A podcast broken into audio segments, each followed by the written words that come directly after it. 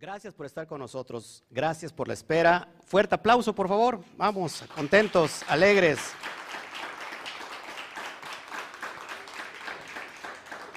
Bueno, gracias. Les abrimos el corazón de nuestra casa, de, de, nuestra vida, a todos los que están del otro lado de la pantalla, a todas esas personitas bellas, hermosas, que están vibrando fuertemente en este día. Y en todas partes del mundo donde nos vean, decimos a la cuenta de tres, uno, dos, tres, fuerte. Shabbat Shalom. Bueno, vamos.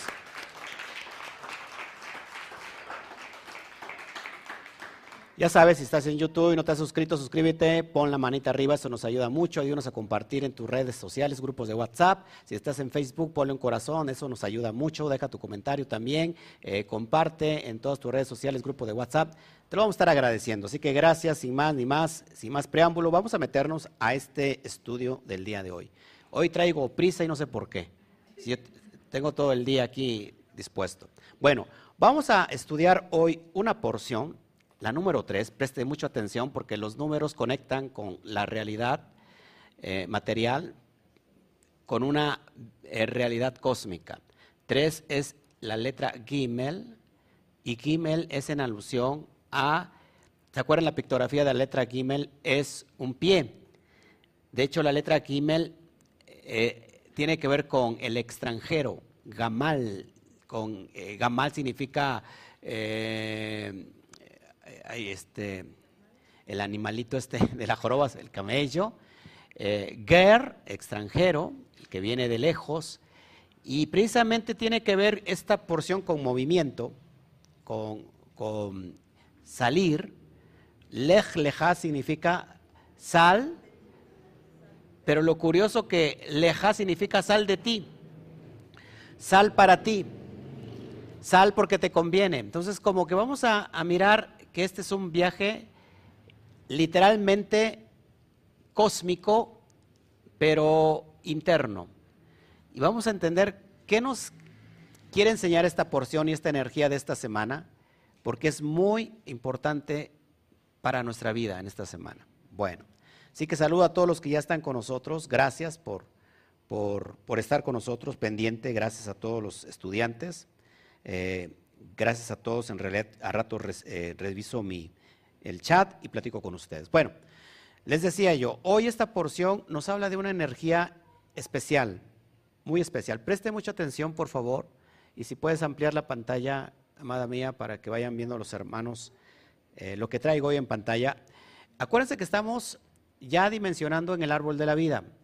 He estado dando ya dos clases privadas, bueno, las damos aquí en la comunidad y he abierto una aula virtual, eh, ¿cómo se llama? Eh, a través de Zoom.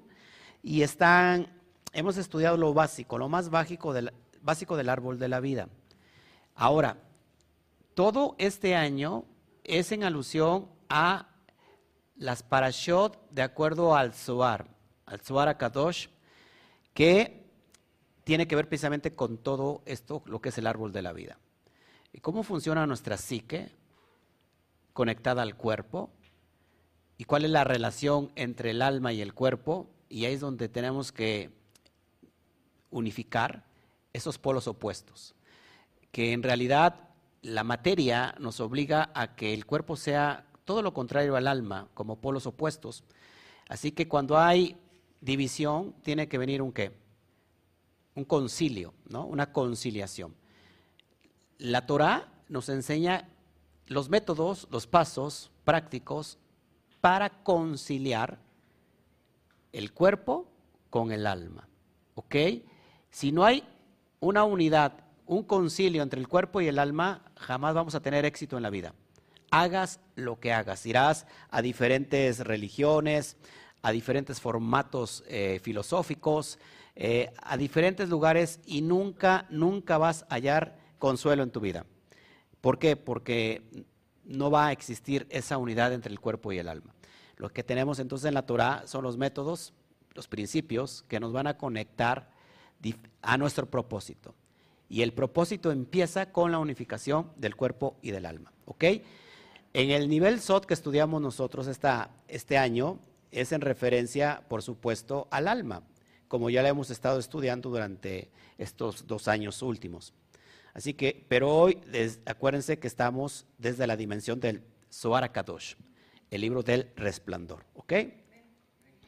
La lectura obligada y la energía para esta semana se encuentra en Bereshit o en Génesis para los nuevos, el capítulo 12, versículo 1, al, versículo, al capítulo 17, versículo 27. El Eterno contacta a Abraham, a un hombre completamente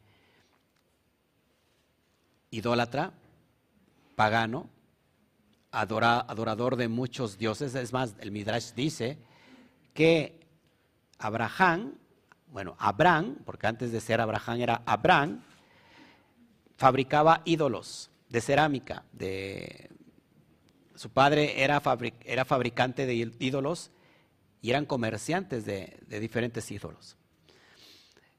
Bueno, el Midrash sigue diciendo que Abraham lo querían matar, lo querían quemar, de hecho lo, lo metieron en un horno de fuego, porque entre todo ese pueblo de Ur de los Caldeos, que era, pues adoraba a muchos dioses, se encontraron con un, con un adorador de un solo Dios, ¿no? Que era Abraham, un hereje. Así que el primer hereje, apúntelo, el primer hereje fue Abraham. El primer hereje de la historia fue Abraham. ¿Por qué? Porque la herejía es pensar diferente a todo lo demás. ¿Cómo se le llama? Eh, ¿Cómo se le conoce la adoración de muchos dioses? Politeísta. Bueno, en una comunidad, en una cultura politeísta, Abraham fue el primero que se volvió a monoteísta, es decir, adorar a un solo Dios. Eso lo convirtió en un hereje. Así que, ¿quién es hereje? Aquel que cambia eh, su, o que tiene una diferente forma de pensar a toda una masa, ¿no? o a todo un conjunto. ¿Nosotros nos podemos considerar como herejes? Eh, sí, absolutamente sí. Entonces, somos herejes, ¿por qué? Porque estamos pensando diferente a la manada. ¿Para qué son estos estudios, amados? No se espanten. ¿Para qué son estos estudios? Para hacerlo pensar. Para usar algo que tiene ahí arrumbado, que no ha usado durante mucho tiempo y que es el cerebro. Porque la religión no nos, no nos enseña a pensar, la religión nos enseña a no pensar a comerte todo lo que te dé el sistema. La persona que piensa, ese es un hereje, porque es una piedra en el zapato para el líder de una comunidad, sea cualquier denominación, sea cualquier filosofía. La persona que piensa, ¿qué hace una persona que piensa? Pregunta, analiza y pregunta.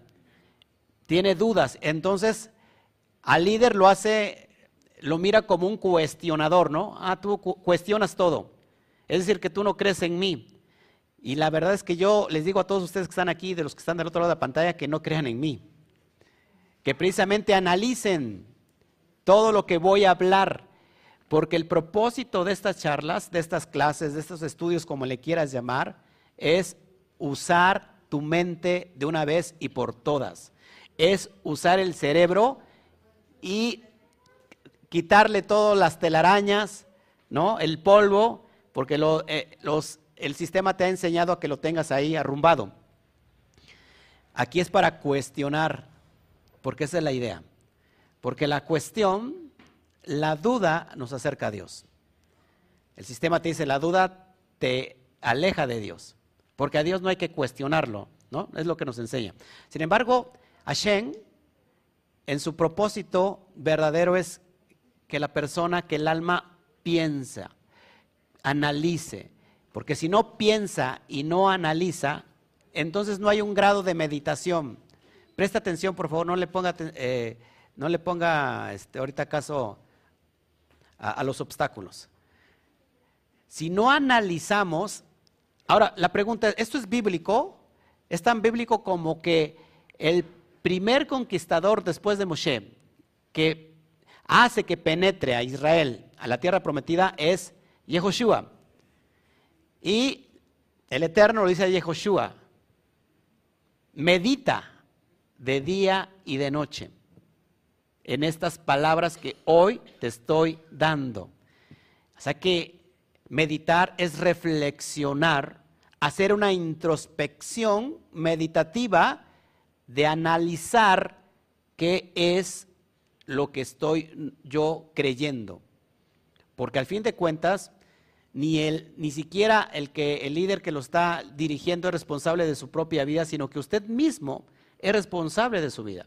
Así que yo hoy simplemente soy alguien que le está diciendo, piense por favor, analice todo. ¿Se vale estar en desacuerdo conmigo? Por supuesto que se vale estar en desacuerdo conmigo. La idea es que te pongas de acuerdo contigo mismo. Ese es el propósito, ¿ok? Así que esta porción es lo que nos va a enseñar. Y encontramos el, primer verso que ya, todos ustedes ya conocen esta porción, donde el Eterno le dice a Moshe, perdón, Abraham, sal de tu tierra de la, de tu parentela y de la casa de tu padre a la tierra que yo te voy a mostrar. ¿No? Bendeciré a todos los que te bendigan y maldeciré a todos los que te maldigan. Hebreos dice que Abraham salió sin saber a dónde iba y que eso le fue contado por justicia. De eso se trata hoy la porción, se trata de que Abraham tiene, da un diezmo, tiene que ver con el dar, ahorita lo vamos a entender en el árbol de la vida. Habla del personaje Melquisedec, ¿no? de este rey de Salem, este rey de la paz, del, de Shalom, eh, y habla de, todas esas peripecias que de la familia de Abraham, de Lot, de su padre, que salen de, de esta tierra. Y vamos a entender todos estos conceptos, por supuesto desde el árbol de la vida. Así que quédate aquí. Lech Leja, escuche bien, es la preparación metafísica de la Sefirá de Gesed. Podemos estar hablando mucho de Gesed, porque si encontramos en el árbol de la vida, lo voy a poner en pantalla, ahí tienes lo que está marcado en amarillo, es la Sefirá de Gesed. Gesed se manifiesta como, o se traduce como bondad, como amor. Y arquetípicamente, Gesed está presentada o representada por el personaje de Abraham. Y es ahí donde vamos a estar meditando un poquito. Así que preste mucha atención a esta dimensión que voy a hablar. ¿Ok? ¿Qué vimos hace ocho días la parasha de Noah. ¿Qué significa Noah? Descanso. ¿No? ¿Qué, te da la dimensión de descanso? Pues quietud. Pero esta porción es todo lo contrario al descanso. Lej leja significa movimiento, es decir, sal. Lo que la energía de esta, de esta semana nos está diciendo, sal de tu comodidad. Sal de ti mismo. Sal de ti porque te conviene. Pero ¿a dónde vamos a salir? Entonces la, paradoja es que vamos a salir para entrar a nosotros mismos. Es decir, salimos del sistema externo para introducirnos al sistema interno, donde encontramos toda la verdad absoluta. Así que eso es lo que significa leja, sal de ti, sal por ti mismo, sal porque te conviene. Este es un viaje interno, un viaje de introspección. ¿Cuántos aquí, a ver, realmente hacemos la chamba de estar meditando para adentro, de estar pensando para adentro? A veces llegamos a la cama y dices, voy a consultarlo con la almohada y resulta que te quedas dormido. Pero cuando en realidad tomas un tiempo, unos minutos en tu vida y haces una pausa, estés haciendo lo que estés haciendo. Normalmente decimos más tarde porque estoy muy ocupado y las, y las actividades del día nos tienen completamente ocupados. Pero cuando nos ponemos en paz con nosotros mismos y decimos, vamos a meditar, tan, tan sencillo como eso para tener éxito en la vida. Así que esta energía de esta semana es para adentro, llevarnos adentro, para comprendernos. Queremos que todo el mundo nos comprenda, pero cuando ni siquiera nos comprendemos a nosotros mismos, y luego decimos, es que nadie me comprende, ¿no? ¿No le ha pasado? Es que digo esto y, nadie me comprende. O sea, todo el mundo está contra mí. Pero ¿cómo te van a comprender si primero no te comprendes a ti mismo? Entonces la idea para expresarnos bien y proyectarnos bien en el exterior tenemos que comprendernos bien en el interior. Llevar a ese nivel de comprensión, amados, nos hace la vida más fácil. Por eso que esta porción y esta energía es llevarnos hacia un viaje interno, a nuestro microcosmos. Como es arriba, acuérdense, es abajo. Pero como es adentro, también es afuera. Así que, amados, vamos a ver todos estos, estos detalles que para mí es muy, muy, muy importante enseñarlos. Ok. Así que Abraham, metafóricamente, es la Sefirá de Geset. Geset, que va a ser un viaje. ¿Cuál es la primer mitzvah en la Torah que podemos encontrar? Ir a Israel. Pero Israel, que es la tierra prometida, y acuérdense que Israel es un estado de conciencia. ¿Está viendo el árbol de la vida? Israel no es esa dimensión de abajo. Israel tiene que ver con la dimensión de arriba del Keter, de la corona. Pero, ¿por qué Abraham va a Egipto? Abraham baja a Egipto. Es decir, que este viaje interno nos lleva a la parte más inferior de nosotros para poder entender, para poder rectificar. Egipto representa lo estrecho, la estrechez. De hecho, Egipto, Bisraín, en hebreo, significa entre dos límites. Lo que está entre dos límites es algo estrecho. ¿Qué es lo que tenemos estrecho en nosotros? El cerebro la mente. Así que esta energía de que Abraham baja a Egipto es metafóricamente que el alma profunda, el yo interno, tiene que descender a la mente que está estrecha a fin de que de expandirla. ¿A quién le toca el trabajo? A nosotros mismos. Entonces, para salir de la comodidad y para transformar nuestro propio ego. Y esto lo voy a explicar claritamente. Es decir, amados, esta energía nos lleva, nos llama, nos invita a salir de nuestra propia comodidad, porque cuando estamos muy cómodos, el ego crece, nos estancamos. El agua se estanca, se echa a perder, se pudre. Todo lo que se estanca se echa a perder.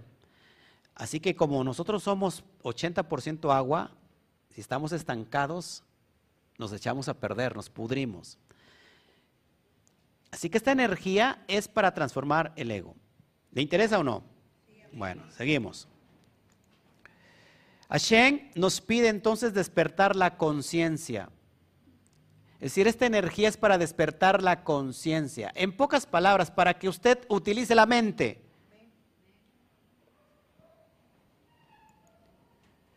Ir a Israel, recuerden,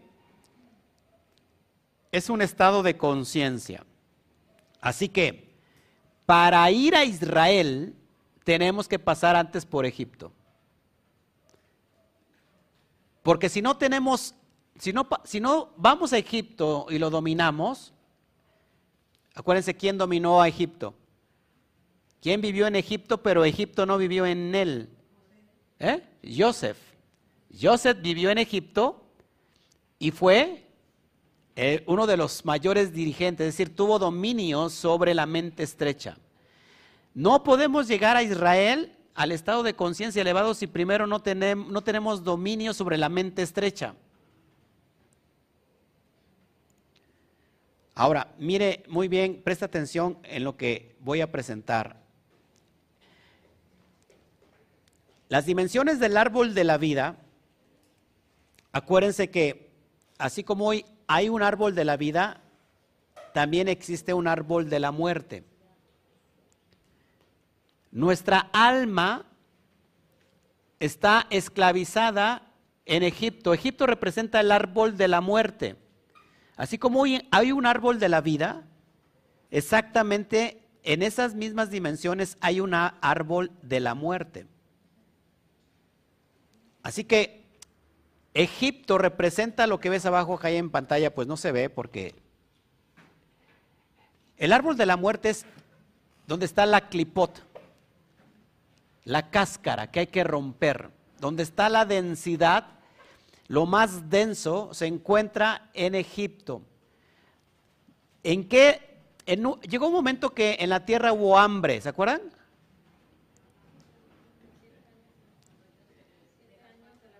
¿Y dónde había alimento? ¿Por qué no había alimento? Si, Egipto es algo negativo, ¿por qué solamente había alimento en Egipto? Escuchen eh, con atención esto. Porque nosotros siempre lo negativo lo vemos como eso, como negativo.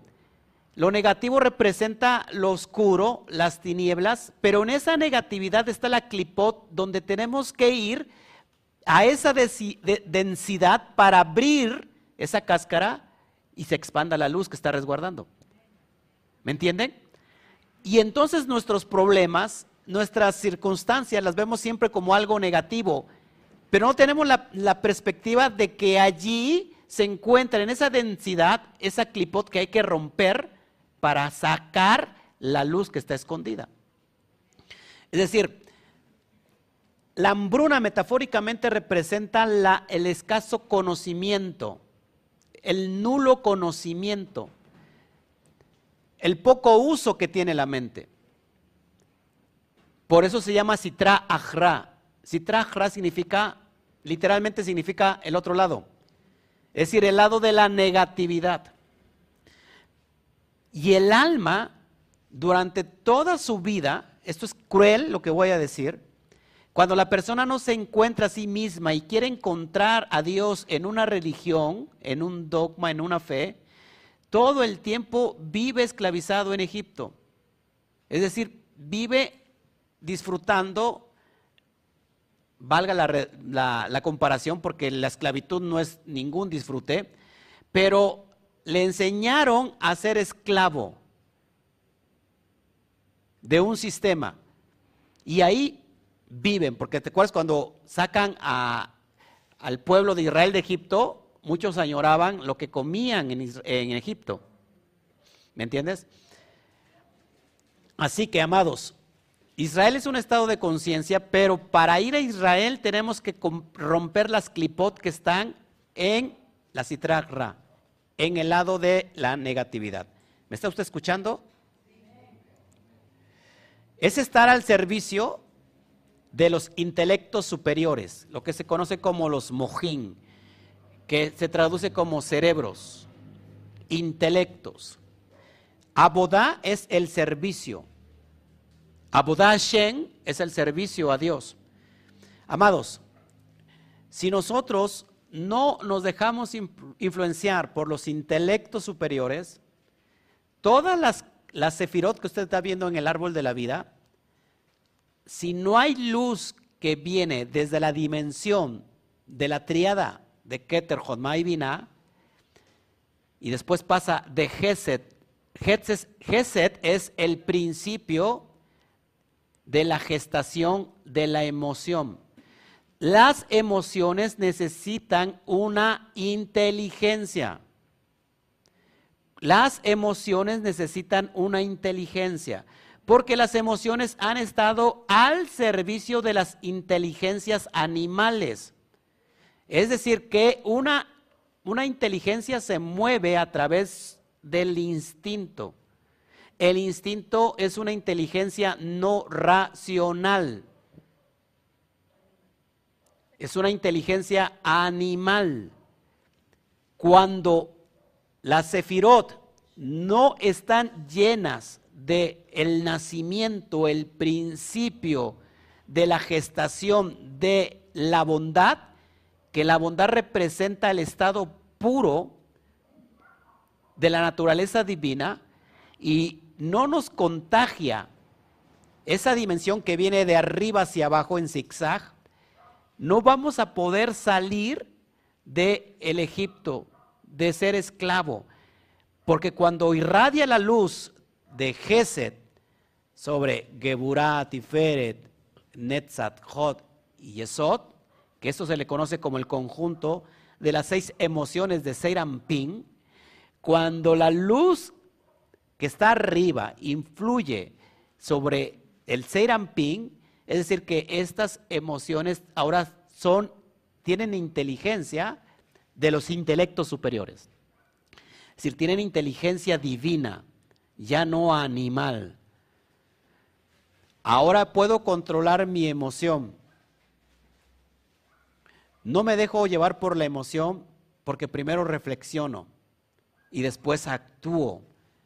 Y antes, o bueno, todavía algunos actuamos y después pensamos. Eso es estar gobernado por las inteligencias animales y no racionales. ¿Me están entendiendo? Porque veo como, como cara de Watts. Es algo muy sencillo. Actuar sin pensar es estar en un estado animal. Es decir, nos gobiernan nuestras emociones. Y, estos, estas, y a su vez, estas emociones están gobernadas por los instintos primitivos. ¿Qué tenemos que hacer? Dejar, de, dejar influenciarnos por los intelectos superiores, conocidos como los, los mojín, para que ahora nosotros controlemos nuestras emociones. Es decir, hay que amarrar el perro. ¿Cuál perro? Si no tengo perro, pastor. El perro genio que te cargas. Sí, porque a veces está el, el perro anda suelto. A veces hay que amarrarlo, ¿me entienden? En pocas palabras, es amarrar el perro genio que a veces nos cargamos. Cuando el perro se amarra, no hay problema. No, ah, hay mordida. ya me entendieron, ¿verdad que en palabras sencillas ya me entendieron? Bueno, es algo muy, muy, muy poderoso. Bueno, hasta aquí estamos bien. Trato de, trato de enseñar esto con, perdóneme, este, hay gente que no le gusta las risas, a mí me encantan las risas, así soy yo. Así soy yo y qué. Así nací. y así moriré. Bueno, no. Ahora, preste mucha atención. ¿Cómo puedo hacer para que la luz de los mundos superiores proyecte a mis emociones. La clave es ser servidor. No del sistema, sino tener una abodá. Abodá significa servicio en pro de algo positivo. Por ejemplo, cuando yo soy altruista, estoy en pro de algo positivo y te voy a enseñar que el altruismo es ser Dios. Es más, la dimensión de Gesed no solamente menciona como arquetipo a Abraham, sino Gesed es la relación, es la mano derecha de Dios. Aquella, aquella persona que se establece en Gesed, yo te lo voy a entender, es Dios mismo. Yo te voy a entender eso. Así que el servicio, la boda. ¿Quién tenía el servicio en el Mishkan?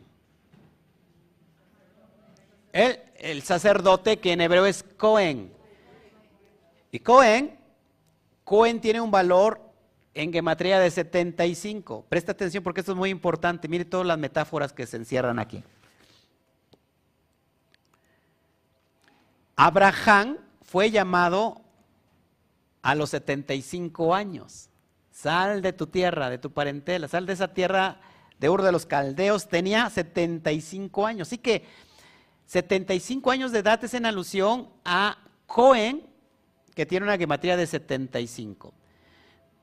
Por si acaso, si no te acuerdas, la Torah nos llama a ser Koanim B.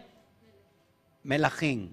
Es decir, sacerdotes y reyes, o reyes y sacerdotes. Que es una alusión precisamente al orden interno. Cuando uno es Moach con Lev, corazón, con cerebro con corazón, creas un asiento.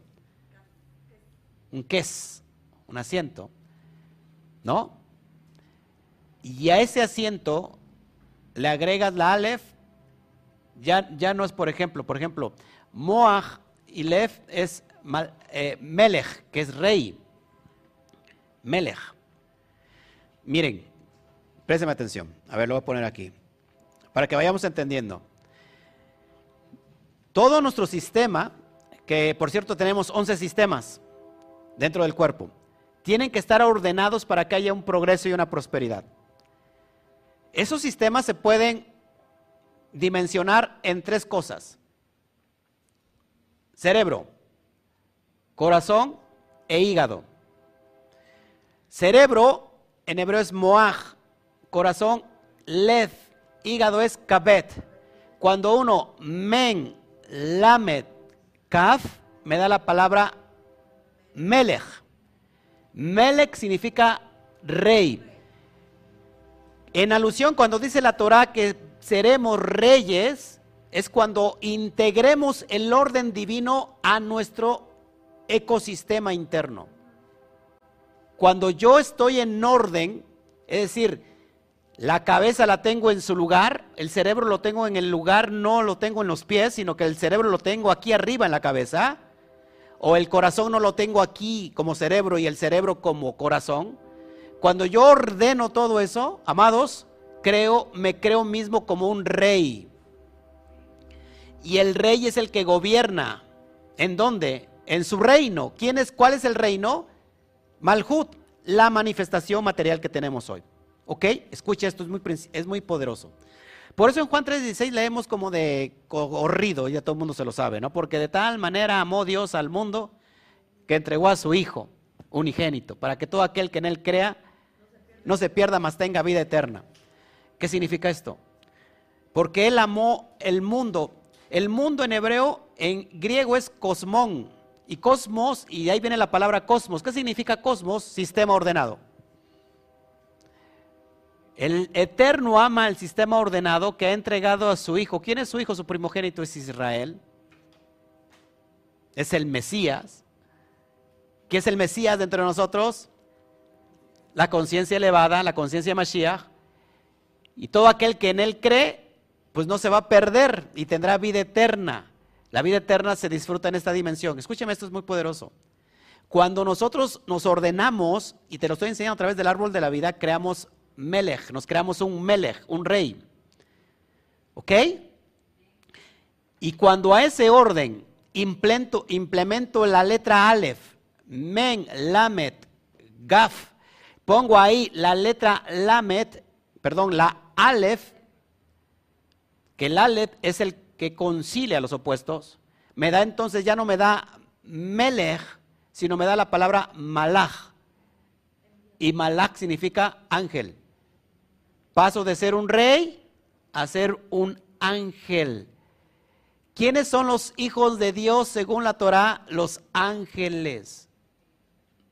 Me ha hecho un poco menor, dice Hebreos, que a los ángeles. Y después dice, me ha hecho un poco mayor que a los ángeles. Esa es la constitución de ser un hijo de Hashem. Porque cuando hay orden, creo todo esto. Así que traer orden a nuestra vida es volverme Cohen. Abraham tenía 75 en alusión a ser el Cohen. El que hace la boda, el servicio a Hashem. Abodá Hashem es que el servicio, ¿cuál es el templo? Tu propio cuerpo. Cuando haces el servicio a tu propio cuerpo para conciliar el alma con tu cuerpo, eres Cohen, por lo cual te convierte en rey. Y eso te lleva a la dimensión de ángel. ¿Mm? Ahora entiendo por qué me, me pidieron el lugar. Dice la Torah que cerca de 80 años tenía cuando el Eterno le promete un hijo. No, cerca de 80 cuando se le promete un hijo a Abraham, ¿se acuerdan? Vas a tener un hijo. 86 cuando nace Ismael, que es el primer hijo de la parte izquierda. Es importante eso. Y 100 años al nacimiento de Isaac. Lo vemos en 25.5 de Génesis. Que 100 voy a tratar el 100, que 100 es la elevación del árbol de la vida. Eso es impresionante. ¿Me va entendiendo? Espero que sí. Cuando voy a la gematría Catán de 75, 7 más 5 es igual a 12, haciendo alusión que Abraham era padre de las 12 tribus de Israel. ¿Ok? Lech Leja, cuando sumo la gematría de Lech Leja, Lamet Haf, Lamet Haf, me da igual a 100. Y 100 es en referencia al árbol de la vida elevado. ¿Cuántas sefirot tenemos en el árbol de la vida? 10. ¿Cuántas sefirot tiene cada sefirá en sí misma? 10. Es decir, que son el nivel del árbol elevado es el 100. O sea que todo es una metáfora. ¿Te das cuenta que la historia en sí no es lo importante, sino los principios motivadores de la historia? Es importante, ¿no? Amados, cuando nosotros elevamos nuestro árbol a la, ¿qué será? A esa potencia del 10 por 10, que es igual a 100, tenemos el éxito total en nuestra vida. Porque nos dejamos de, influenciar de las, de las fuerzas extrañas. Las fuerzas extrañas están aquí para llevarnos al caos. Cuando yo me dejo influenciar por Hashem, tengo éxito en la vida, porque la mayor influencia que puedo tener viene de arriba. Y todos los pensamientos que pueda tener no se comparan con los pensamientos del bendito sea, porque dice yo tengo pensamientos de bien y no de mal. Tengo pensamientos para ti de vida y no de muerte. De bendición y no de maldición.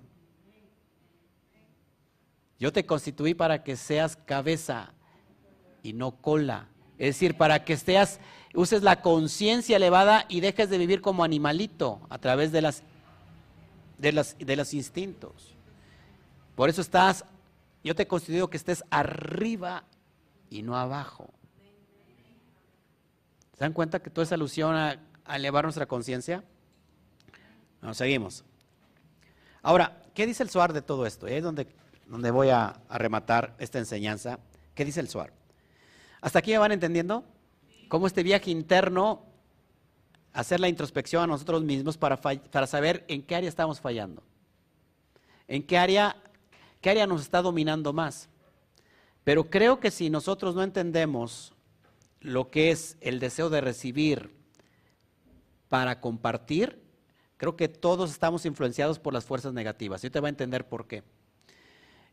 Yo he enseñado que el ego es bueno o es malo.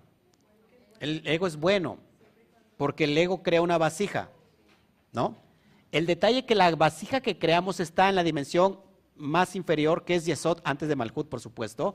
Yesod es la parte donde se crea el yo egoico. Es decir, lo que va a transitar o lo que va a transmitir, lo que va a derramar sobre Malhut, es la vasija que se crea con el deseo del recibir para mí mismo. Repite esto, deseo de recibir para mí mismo. Bueno, eso es ego. Pero si no hay ese deseo, no hay vasija. Así que en ese sentido el deseo para recibir para mí mismo es bueno, siempre y cuando nos dejemos gobernar por los intelectos superiores. Y te voy a enseñar cuál es el proceso y qué dice el Soar para que este yo egoico sea rectificado. Y es bien fácil el proceso. Se va, a, dar cuenta por qué. Así que vamos a ver qué dice entonces el Soar.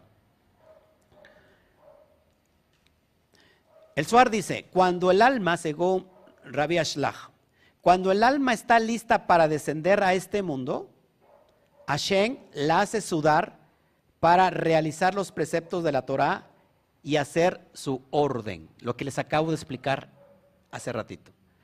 El alma viene a hacer un trabajo en esta dimensión llamada materia. ¿Qué se le da al alma como herramienta? Apúntelo, el cuerpo. ¿Cuáles son, ¿Cuál es el trabajo que tiene que realizar el alma? Seis días. El día séptimo tiene que reposar porque es en alusión de rectificar la vina. Ya lo he explicado, no me voy a meter en esto. Así que dice, dice el Zohar, de acuerdo a Rabbi Ashlach, que cuando el alma baja a esta dimensión llamada tierra, lo terrestre, tiene que portar, portarla a un cuerpo. Y en ese cuerpo la hace sudar para que por ella misma realice los preceptos de la Torah. Es decir, que haya méritos. El sistema te enseña a que no tengas ni un mérito, ¿no? Eso sí que te moches con el diezmo, ¿no? Pero que no hagas ningún mérito porque pues ya alguien lo hizo por ti. Es como pretender, fíjense, como si, como que si mi hijo de repente va a pedir trabajo a una empresa, ¿no? Y le dicen, tiene que presentar su currículum, trae tus papeles de que estudiaste.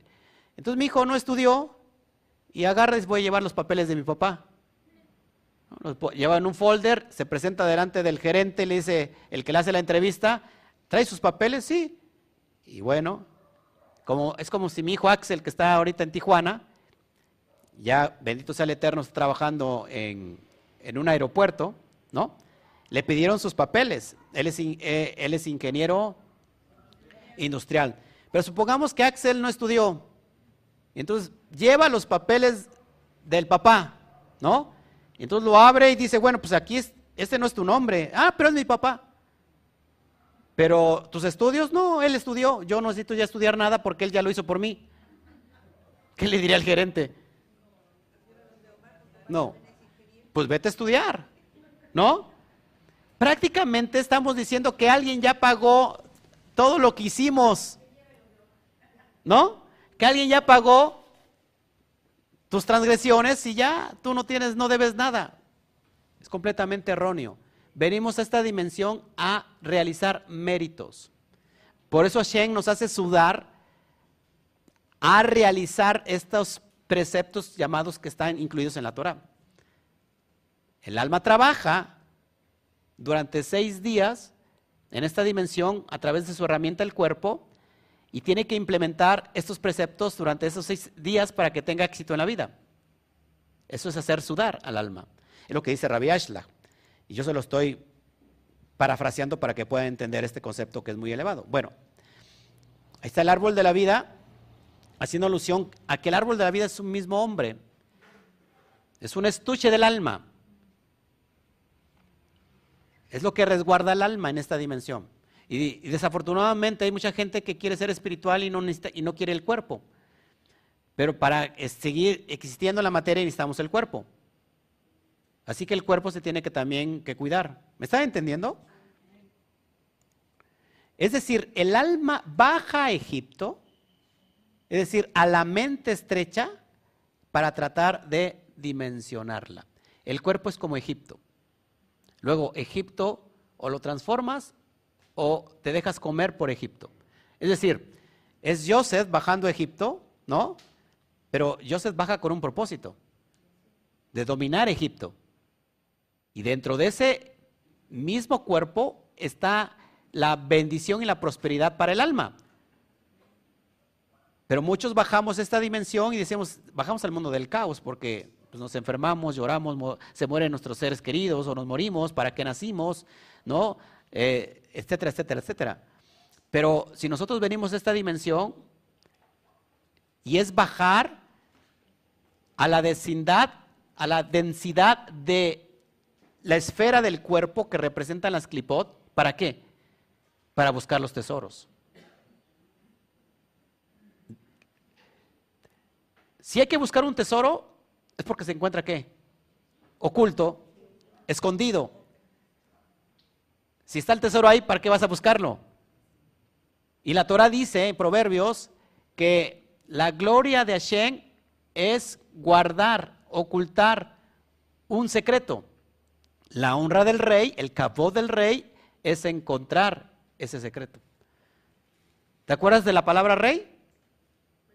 Nos volvimos melech cuando tenemos el sistema ordenado. Entonces podemos, la honra de ese rey es encontrar lo que está oculto. ¿Y dónde lo encontramos? En la densidad de lo que a nosotros nos parece negativo, como puede ser el cuerpo. Entonces la historia, fíjense, la historia de Israel en Egipto es la metáfora, la metáfora de la relación del cuerpo y el alma.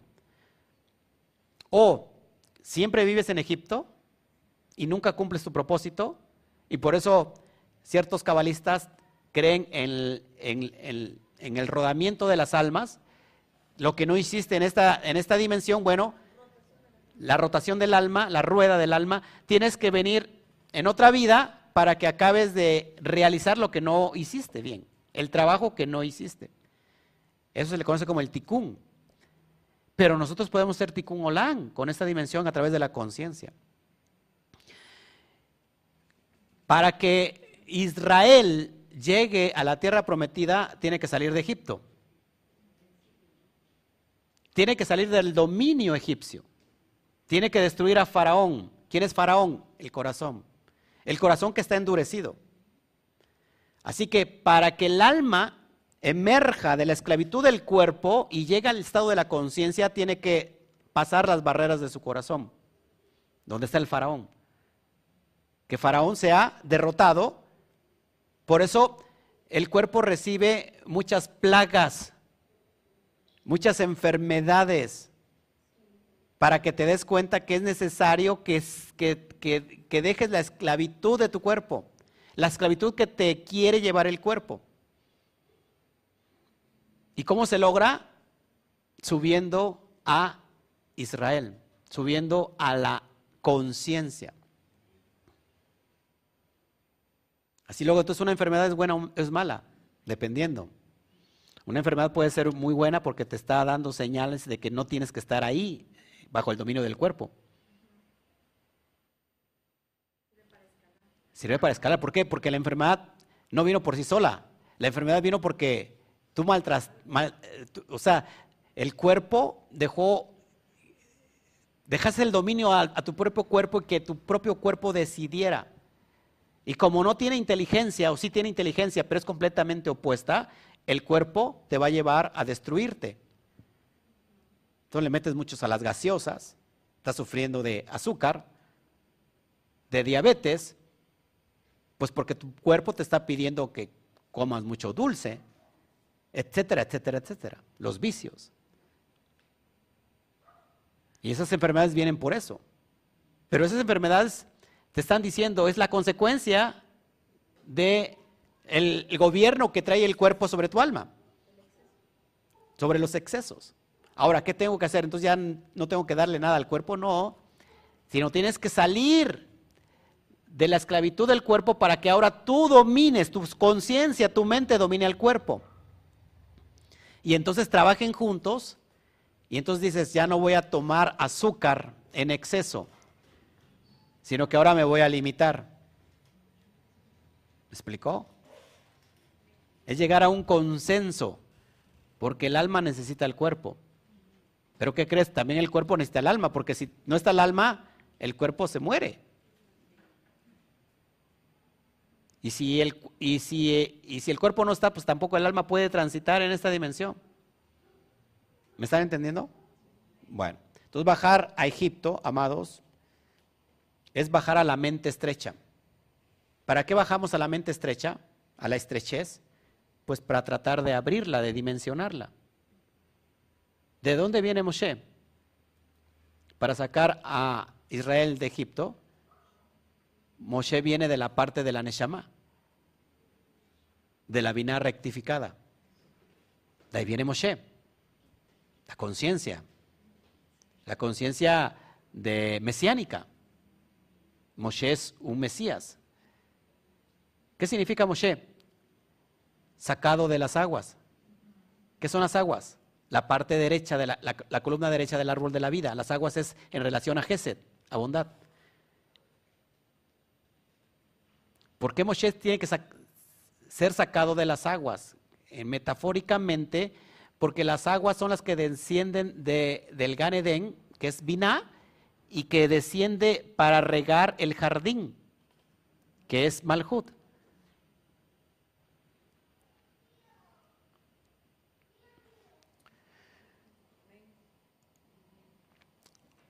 Bueno, vamos a ver entonces esta dimensión. Abraham o Gesed es arquetípicamente Abraham. ¿Qué pasa ahí? Incluye toda la fuerza, que significa Serampin. Mira la pantalla, por favor. Lo voy a tratar de explicar lo más, lo más básico posible para que usted pueda entenderlo. Lo que está señalado ahí en amarillo es la Sefirá de Gesed. Ahí está implementado, ojo aquí, Abraham. Abraham representa a Gesed o Gesed representa a Abraham. Esta energía nos está enseñando que es el principio de la gestación emocional, porque como es la primera sefirá de las, de las midot, es decir, de las cualidades emocionales del árbol de la vida, es en referencia a todo Seirampin. Seirampin significa rostro pequeño, en alusión que si hay un rostro pequeño, también hay un rostro más grande. Es Ariampin, que de eso no vamos a hablar ahora porque si no lo voy a volver loco. Pero este rostro pequeño incluye las seis midot emocionales, Geset, Geburah, Tiferet, Netzat, Hod y Yesod. Ahora, lo voy a explicar con palitos. Ahí todo lo que ves señalado en ese aro, eso es el rostro pequeño, Seir Ampin. Aquí la descendencia de esta sefirá es la clave para que tengamos éxito en esta dimensión material. ¿Ok?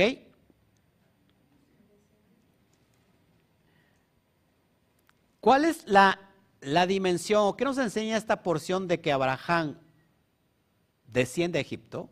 Es decir, para poder copular con la nupca, en otras palabras, la vasija llamada Malhut. Nupka significa el aspecto femenino. Serampin está representado por el aspecto masculino. El órgano sexual, el que va a depositar la semilla es Yesod. Aquí en Yesod, voy a comprar después un señalador, pero ahí en Yesod es decir, antes de, de Malhut, ¿no tienen un rayo láser por ahí? ¿No? ¿No traen nadie un rayo láser? Bueno, voy a, voy a alargar mi dedo así como. Ah, ok. Ok, gracias, mi vida. Abajo, en Yesod, aquí está el órgano sexual que representa el aspecto masculino donde está la semilla en potencia. La nupka es el aspecto femenino. Dije el aspecto masculino es yesod, donde está el semen, la semilla. Ahora, malhut es el aspecto femenino que se le conoce como nupka. La nupka, el propósito es que copulen el aspecto masculino con el femenino. ¿Para qué la, la cópula? Para que produzca para producir, es decir, para entregar todo lo de los mundos superiores a esta dimensión de Malhut. Por eso el, aspecto más, más fácil o el ejemplo más cómodo que podamos para entenderlo es la unión entre papá y mamá y de esa cópula da un hijo. Es decir, si nosotros queremos ver materializado el amor, ¿qué sería un hijo? El amor es algo subjetivo, no es algo objetivo. Es decir, el amor es una parte emocional, pero se puede materializar, sí, a través de un hijo. Es decir, lo que está cargando ahorita Nancy es el, el amor materializado entre la unión de ella con su esposo. ¿Me están entendiendo? Ahora, entonces la niña representa el estado material de algo que era subjetivo y elevado, que es el amor, que no se puede ver, se puede sentir nada más, pero si lo queremos ver en esta dimensión física, entonces es, lo que está cargando Nancy. Entonces prácticamente esa, niña que está cargando Nancy es el estado material. ¿Me entendieron? Para ella existir en esta dimensión física, tuvo que recibir los genes de papá y de mamá, tuvo que venir esa semilla que estaba depositada en Carlos y que tuvo que ser después sembrada en el vientre de Nancy. ¿Me están entendiendo? Y de ahí se gesta esto que entendemos como el amor materializado. Entonces, todo lo que ves en la parte de arriba, que es lo amarillo, es el estado puro, la bondad en el estado puro para que se pueda manifestar en esta dimensión. material, ¿ok? Que se puede traducir como lo que conocemos como todas las bendiciones, la prosperidad, los deseos, todo eso, ¿me entiendes? O sea, que todo lo que estás viendo ahí, ese pastito verde, es la cópula que tuvo Ping con la Nupka, ¿no? Y de ahí se dio eso. Eso antes no existía visiblemente. Ahora sí es posible mirar un árbol, mirar un pasto, mirar lo que, lo que coexiste a través de esta cópula. ¿Ok? Después viene la, transformación del hombre, porque entonces hoy vemos este lugar que fue transformado a través de la materia primitiva que, dio, que da el Eterno, y entonces viene la inteligencia del hombre y crea, ¿no? Por ejemplo, este lugar crea cosas bellas, crea cosas hermosas, pero también crea cosas para horribles. No sé si me explico. Entonces, ¿cuál es el propósito? Que Abraham descienda hasta la dimensión de Malhut, pero antes tiene que pasar por el órgano sexual que es Yesod. Apúntelo. Yesod encontramos el yo egoico, donde nosotros, de acuerdo a todas las cualidades emotivas que tenemos arriba del árbol de la vida, decidimos cómo proyectarnos al exterior. Hay personas que tienen una como doble cara. Hay personas que, son, que son muy positivas o se proyectan como una persona positiva, pero por adentro es una persona completamente destructiva, negativa, que te va a traicionar, ¿me entiendes? Te dan una cara y o bien hay personas que, pueden mostrar mucha dureza, pero interiormente son muy débiles, pero muestran una careta para que no los lastimen, ¿me entiendes? Entonces el yo egoico está en Yesod. ¿Qué hago?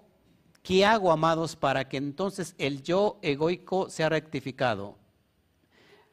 Bueno, cuando nosotros nos pegamos a la dimensión del yo verdadero. ¿Dónde se encuentra el yo verdadero? Si hay un yo egoico, tiene que haber un yo interno verdadero. Ese yo interno, me lo puede señalar Claudia, es Tiferet. En el templo, que es en el centro precisamente de Seiramping. ¿Ok? Aquí es cuando ya se ha copulado Geset con Gebura. Ahí encontramos el yo verdadero y entonces podemos dominar ahora sí, decidir cómo nos vamos a proyectar ante la materia. Es decir, que el yo egoico se va a dejar dominar por el yo verdadero. Lo voy a explicar más adelantito, espero me dé tiempo. Bueno, cuando se crea esta dimensión de que Geset inicia el descenso es para transformar la materia voy a traerte un poquito la dimensión de lo que es Gesed. Apúntela por favor, escúchalo. Acuérdense que Gesed se traduce como bondad, como amor. ¿Qué es el amor? Amor es dar. Punto.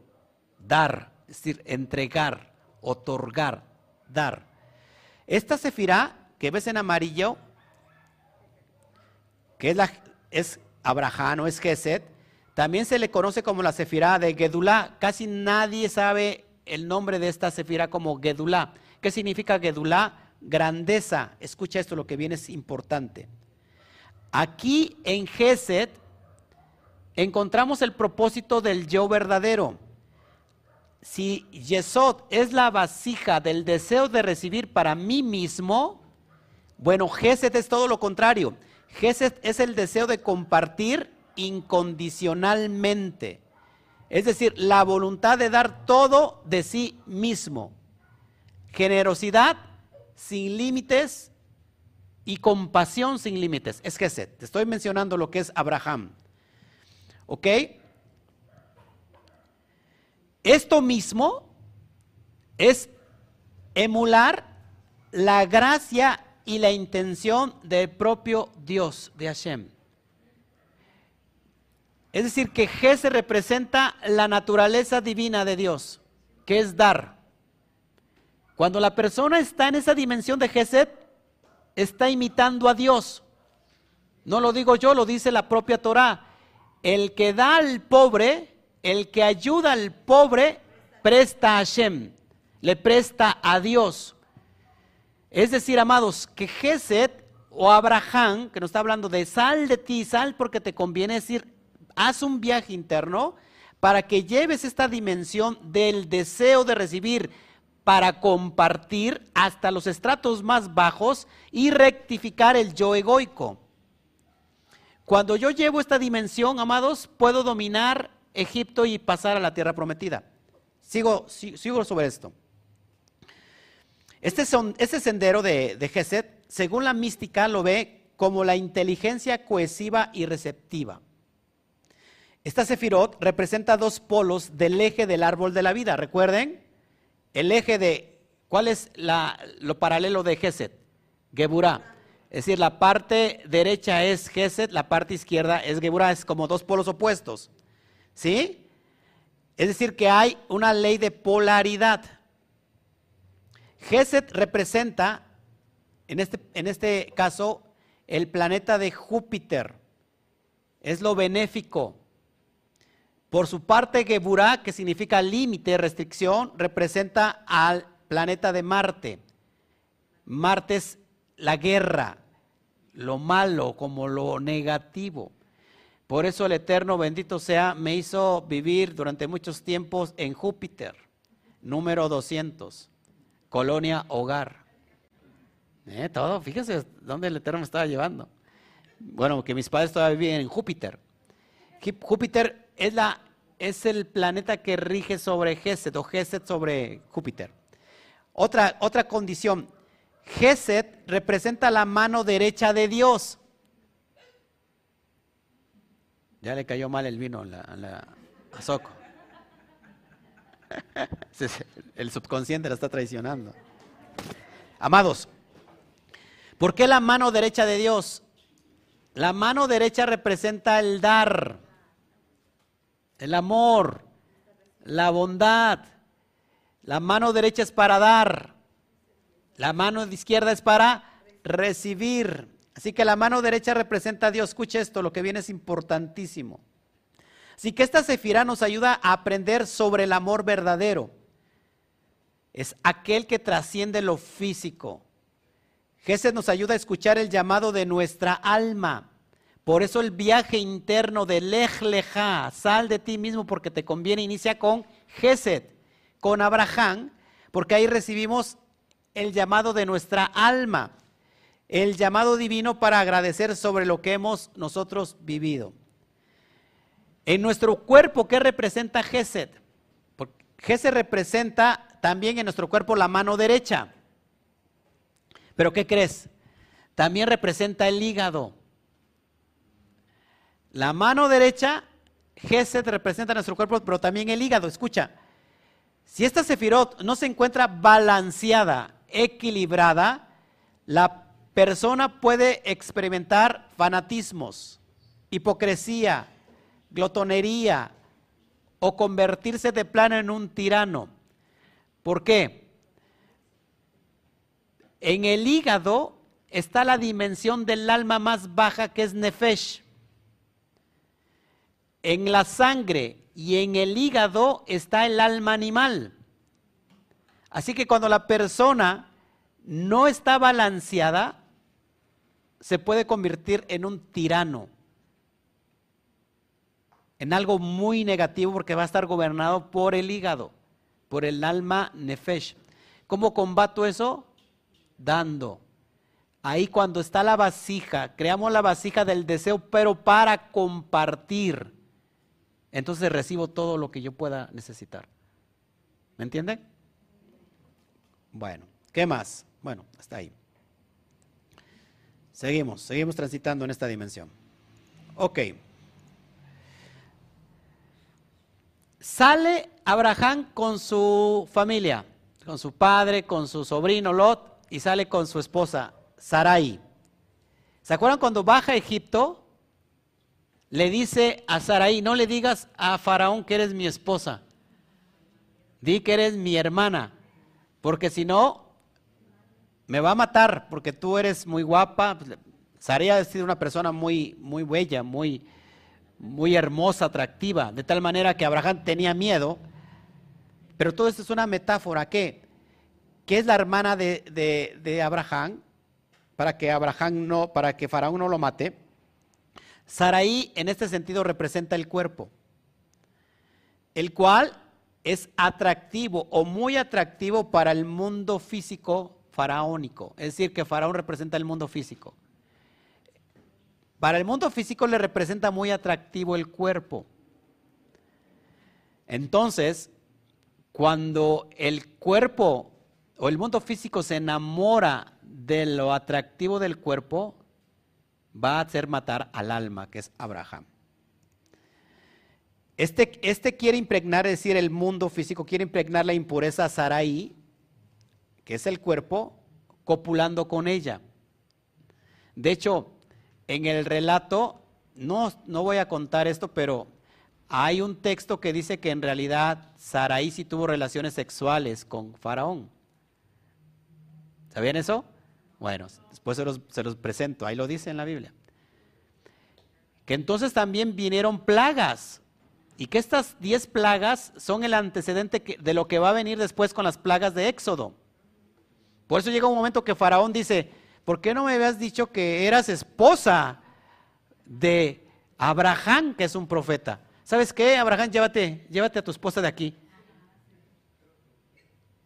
¿Me entienden? No dice, sí dice, después te lo enseño. Pero este, es decir, el alma o Abraham es cuidado por la fuerza del bendito sea. Es lo que dice el Zohar Kadosh. Es decir, amados, rápido. Aquí está, no puedo, no puedo ver ahí, pero lo que, lo que te estoy diciendo que cuando Abraham manda, va aquí abajo, entonces él va protegido, ¿por qué? Porque él es, representa la misma fuerza de Dios. ¿Me entienden? No hay que tener cuidado, perdón, no hay que tener miedo a... Sí, en zigzag es que aquí no me sale. Bueno, no hay que, no hay que tener miedo a Faraón. Lo que dice el Zohar Kadosh. Bueno, a cada alma, dice el Zohar, se le da 100 claves de bendiciones para todos y cada uno de los días. Es decir, que cuando el alma baja a esta dimensión del cuerpo, a este mundo físico, a Shen le otorga 100 claves para protegerse. Ahora, de modo que puedan completar los grados celestiales. Estas 100, estas 100 claves es para que el alma complete todos los grados celestiales. Algo está pasando ahí. La palabra lej leja, amados, por eso vale 100, en alusión a los 100 grados que hay que rectificar, que hay que completar. Es decir, el árbol elevado. ¿Eh? Exactamente. Ahora, por eso en el judaísmo hay cuántas oraciones diarias? 100 oraciones diarias. Usted apenas si puede con tres, horas con 100. Pero en realidad es algo metafórico a que el Lec nos enseña a elevar nuestro árbol sefirótico a la máxima dimensión. Y entonces no hay miedo de Faraón. No tenemos miedo del caos porque nosotros estamos aquí para transformar el caos, no para que nos dejemos gobernar por Faraón. ¿Me explico? Bueno, es decir, para no dejarme dominar por la emoción, sino que yo ahora domino la emoción. Pocas palabras. De modo que pueda cultivar el jardín desde el Soar, que es Nukba, Nukba, cultivarlo y mantenerlo. Nukba, que es Malhut, cuando se desciende, el alma desciende con todas estas 100 claves, va a poder cultivar el jardín. Recuerda que hay una, hay una, hay una parte en la Torah que dice que, que Adán fue puesto en el jardín del Edén. El jardín es el cuerpo y Edén es el alma. ¿Para qué? Para que lo cultivara y lo regara, ¿no? Para que lo cuidara. Es decir, que el alma, el trabajo del alma es cuidar también el cuerpo. Es decir, regar el jardín es cultivar la nukba, es decir, el estado material, lo físico. Cuando dice la palabra, sal de tu país del Zoar, este es el jardín del Edén.